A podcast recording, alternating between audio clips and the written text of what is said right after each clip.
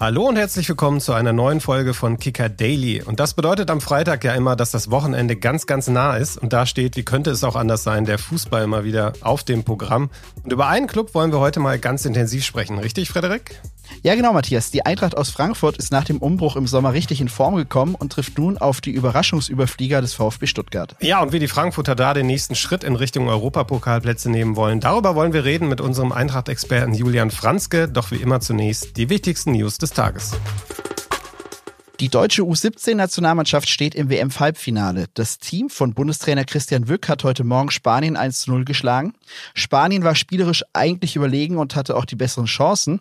Das einzige Tor erzielte aber Paris Brunner per Elfmeter in der zweiten Hälfte. Weiter geht es jetzt am Dienstag. Dann spielt die deutsche U17 gegen den Sieger der Partie zwischen Argentinien und Brasilien. Das Spiel war bei unserem Redaktionsschluss allerdings noch nicht beendet. Für ein echtes Novum hat jetzt Marc-André Ter Stegen gesorgt, der deutsche Nationaltorwart, der für den FC Barcelona spielt. Der wurde jetzt in Spanien als bester Spieler der vergangenen Saison ausgezeichnet. Und das ist noch keinem anderen Torwart zuvor gelungen. Ter Stegen gewann außerdem den Award für den besten Torhüter. Und wenn ich da auf die Zahlen schaue, dann muss ich sagen, das ist auch wirklich bärenstark, was er da geleistet hat. Der 31-Jährige kassierte in der Meistersaison nur 18 Gegentore und blieb 26 Mal zu Null. Beim DFB-Team macht er sich ja derzeit Hoffnung auf einen Stammplatz bei der Heim-EM. Sich werben konnte er im Fernduell mit Manuel Neuer da zuletzt nicht. Die beiden Spiele gegen die Türkei und in Österreich verpasste er verletzt. Aber ich muss sagen, so wie die gelaufen sind, war das vielleicht gar kein so großer Nachteil für ihn. Ja, Matthias, jetzt hast du die beiden Niederlagen schon angesprochen. Die Kritik danach war laut, auch an Bundestrainer Julian Nagelsmann, der das zu spüren bekam. Jetzt aber hat er Zuspruch von seinen Kollegen aus der Bundesliga bekommen. Hoffenheims Cheftrainer Pellegrino Materazzo, der ja früher Assistent von Nagelsmann war, findet nämlich, dass der Bundestrainer seine Vorhaben und seine Ideen sehr gut kommuniziert. Und Leipzigs Coach Marco Rose nimmt die nationalen Spieler jetzt in die Pflicht. Nicht Nagelsmann, sondern das Team müsse es nun besser machen in Zukunft.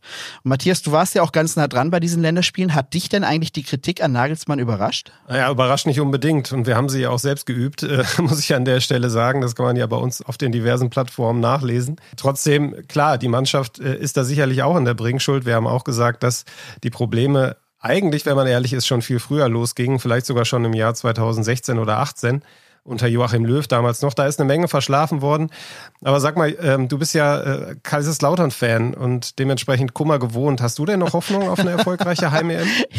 ja, also als Kaiserslautern-Fan ist es ja immer so, dass man schon viel gelitten hat, aber meistens gelingt dieser Umschwung mit ganz vielen Emotionen auch ganz schnell und manchmal kommt der aus dem Nichts und auf einmal ist so eine Mannschaft in so einem Lauf und alles wird super und hinterher denkt man, wo, wo kam das denn jetzt her und man hat es gar nicht kommen gesehen. Und vielleicht passiert ja sowas auch mit der Heim-EM.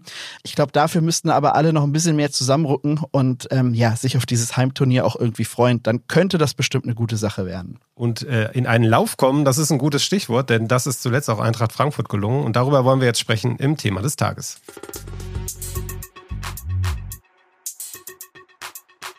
In der Bundesliga auf Rang 7 und in Schlagdistanz zu den Europapokalplätzen. In der Conference League mit drei Siegen aus vier Spielen voll auf Kurs. Es läuft gut derzeit bei der Frankfurter Eintracht. Und das nach dem Umbruch im Sommer. Da gab es ja einen Trainerwechsel, zahlreiche Zu- und Abgänge. Aber jetzt kommt die Mannschaft von Dino Topmöller immer besser ins Rollen, so scheint es zumindest.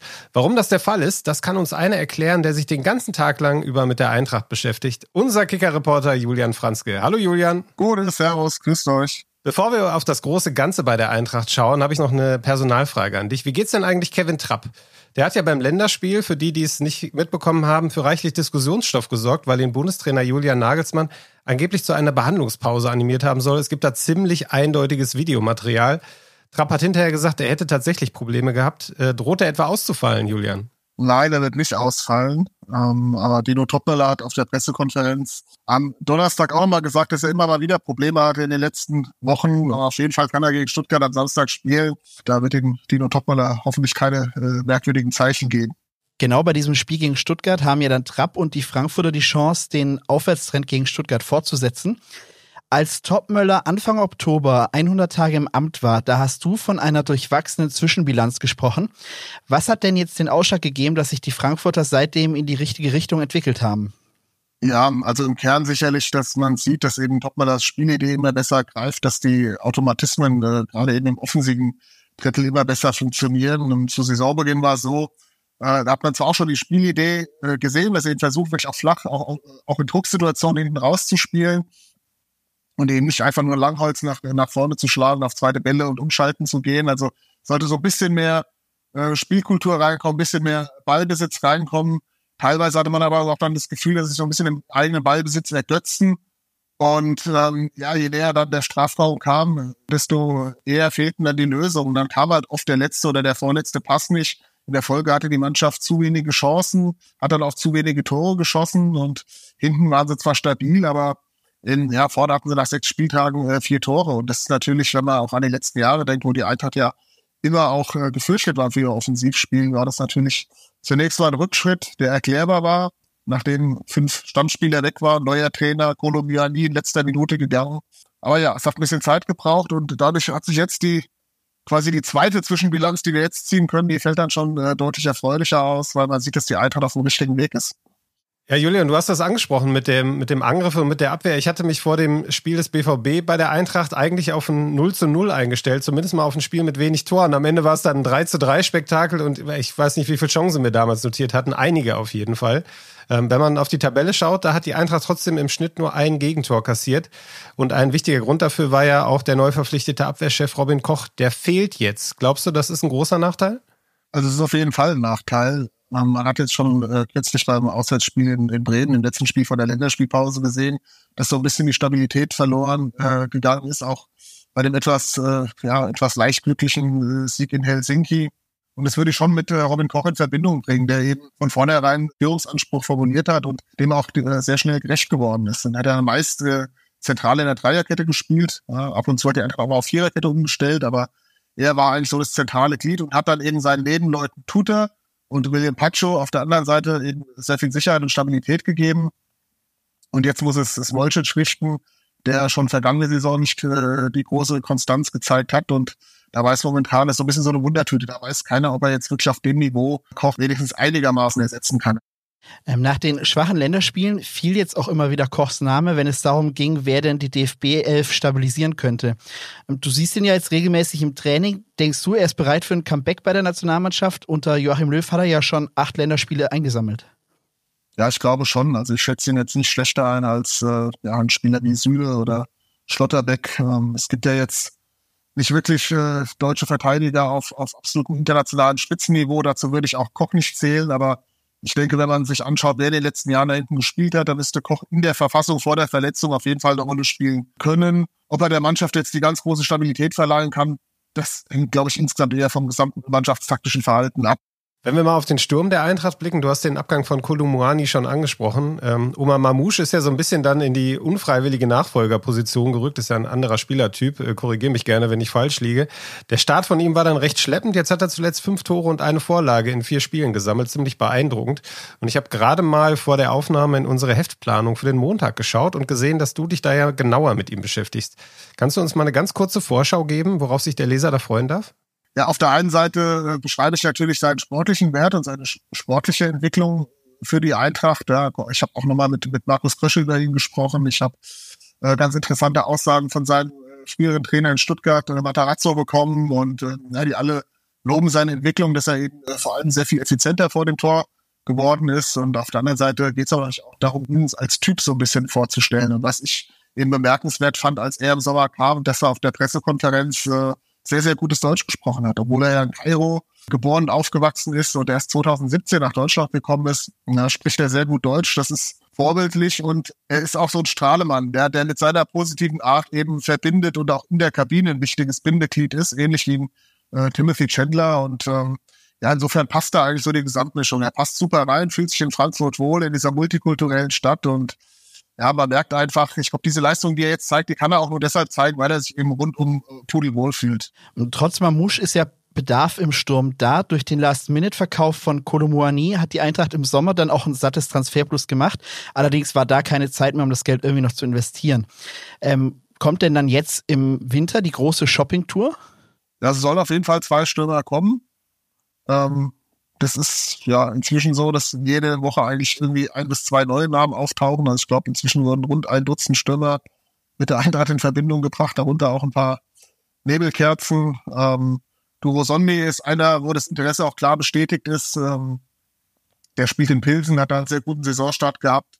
Äh, junger Nigerianer, ähm, sehr viel Talent, allerdings momentan nie verletzt. Der wird dieses Jahr wahrscheinlich kein Spiel mehr machen, wird demzufolge vermutlich auch keine Soforthilfe sein. Ähm, um den zweiten Namen gibt's dann auch noch sehr, sehr viele Gerüchte, die braucht man jetzt hier nicht äh, ausbreiten. Ich glaube, die Zeit haben wir nicht, sonst würden wir morgen bis, bis zum Anpfiff äh, hier zusammen äh, sitzen und sprechen.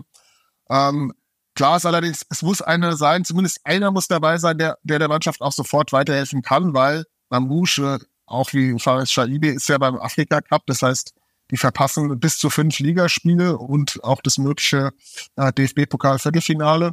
Sollte die Eintracht im Achtelfinale in Saarbrücken gewinnen und ähm, ja, Sechser Skiri fällt ja auch noch aus. Da muss man auch sehen, ob der Sebastian Rode bis dahin wieder fit ist. Äh, ansonsten bräuchten sie auch sehr frühzeitig einen defensiven Mittelfeldspieler noch. Also ist ein gewisser Handlungsdruck da und das wird halt eben aufgrund des Afrika-Cups enorm spannend.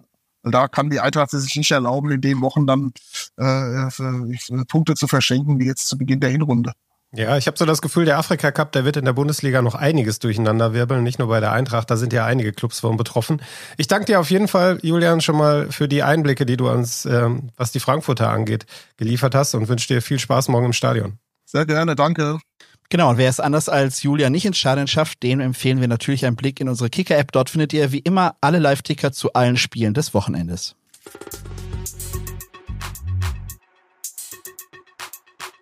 Wir bleiben jetzt aber erstmal bei dem Spiel zwischen Frankfurt und Stuttgart, denn für einen Mann auf dem Rasen wird das ein ganz besonderes sein und der tritt nicht mal gegen den Ball. Felix Brüch wird, wenn jetzt nichts Unerwartetes mehr passiert, am Samstagabend sein 344. Bundesligaspiel leiten und dann mit dem bisherigen Rekordhalter Wolfgang Stark gleichziehen. Und wie wichtig ihm diese Marke ist, das hat Brüch kürzlich in einem Interview verdeutlicht. Da hat er gesagt, dieser Rekord, der bedeutet ihm mehr als jedes einzelne wichtige Spiel, das er mal angepfiffen hat. Er hat 344 Bundesligaspiele, Matthias, als Schiedsrichter. Das ist ja schon eine Marke, oder? Ja, absolut. Ich finde das ziemlich beeindruckend. Ich habe äh, 2008 angefangen als Reporter in der Bundesliga und da war er schon vier Jahre dabei. Also echt eine krasse Zahl. Äh, hat mich wahrscheinlich deutlich überholt, was die, die Anzahl der Einsätze angeht, beziehungsweise ist mir enteilt. Ähm, und ich kenne die Liga nur mit ihm. Mal schauen, wie lange er das noch macht. Ich glaube, er hat jetzt vor kurzem gesagt, dass er zwei Jahre noch einen Tank hat. Und ich glaube, leistungstechnisch müssen wir da ohnehin nicht diskutieren. Zählt er zu den zu den besten, die es in Deutschland gibt. Ganz sicher, auch wenn die Schiedsrichter natürlich immer mal wieder ein kontroverses Thema sind. Aber wie hat mein Trainer in der Jugend immer gesagt, wenn wir uns mal über die Schiedsrichter beschwert haben, denkt dran, ohne den Schiedsrichter geht's auch nicht. Matthias, hast du denn eigentlich einen Lieblingsschiedsrichter? Ja, den habe ich. Der hat es aber äh, skandalöserweise nie in den Profibereich geschafft. ich habe den äh, immer gehabt, wenn ich auf den Essener Amateurplätzen unterwegs war. Und wir haben den immer Winnetou genannt. Ich weiß ehrlich gesagt auch nicht, wie der mit richtigem Namen hieß. ähm, aber der hat seinen Spitznamen völlig verdient getragen, denn der hatte so ein Adlerauge, dass der den Mittelkreis gar nicht verlassen musste und lag trotzdem immer richtig. ich glaube, das wäre auch der ideale Kandidat für den Kölner Keller. Da gibt's dann keine Fehlentscheidungen mehr vom VR. ja, definitiv. Aber du, übrigens, apropos Kölner Keller, da gibt's noch eine brandheiße Meldung. Nach Kickerinformationen wird nämlich mit dem Ex-Profi Sebastian Kneißl beim Zweitligaspiel zwischen dem HSV und Eintracht Braunschweig erstmals ein Ex-Profi dabei sitzen und die Schiedsrichter bei strittigen Szenen beraten und quasi quasi ja Dinge erklären, um dann eine Entscheidung für den Schiedsrichter auf dem Feld zu finden. Ja, das ist, denke ich mal, äh, ein Volltreffer in der Nachspielzeit hier für bei uns. Mal Blick auf die Uhr würde ich nämlich jetzt mal die äh, Folge abpfeifen von Kicker Daily. Ihr hört uns am Montag wieder, dann nach einem pickepacke vollen Fußballwochenende. Bis dahin, macht's gut. Ciao, ciao. Tschüss. Kicker Daily ist eine Produktion des Kicker in Zusammenarbeit mit ACB Stories. Redaktionsschluss für diese Folge war 14 Uhr. Abonniert den Podcast, um keine neue Folge zu verpassen.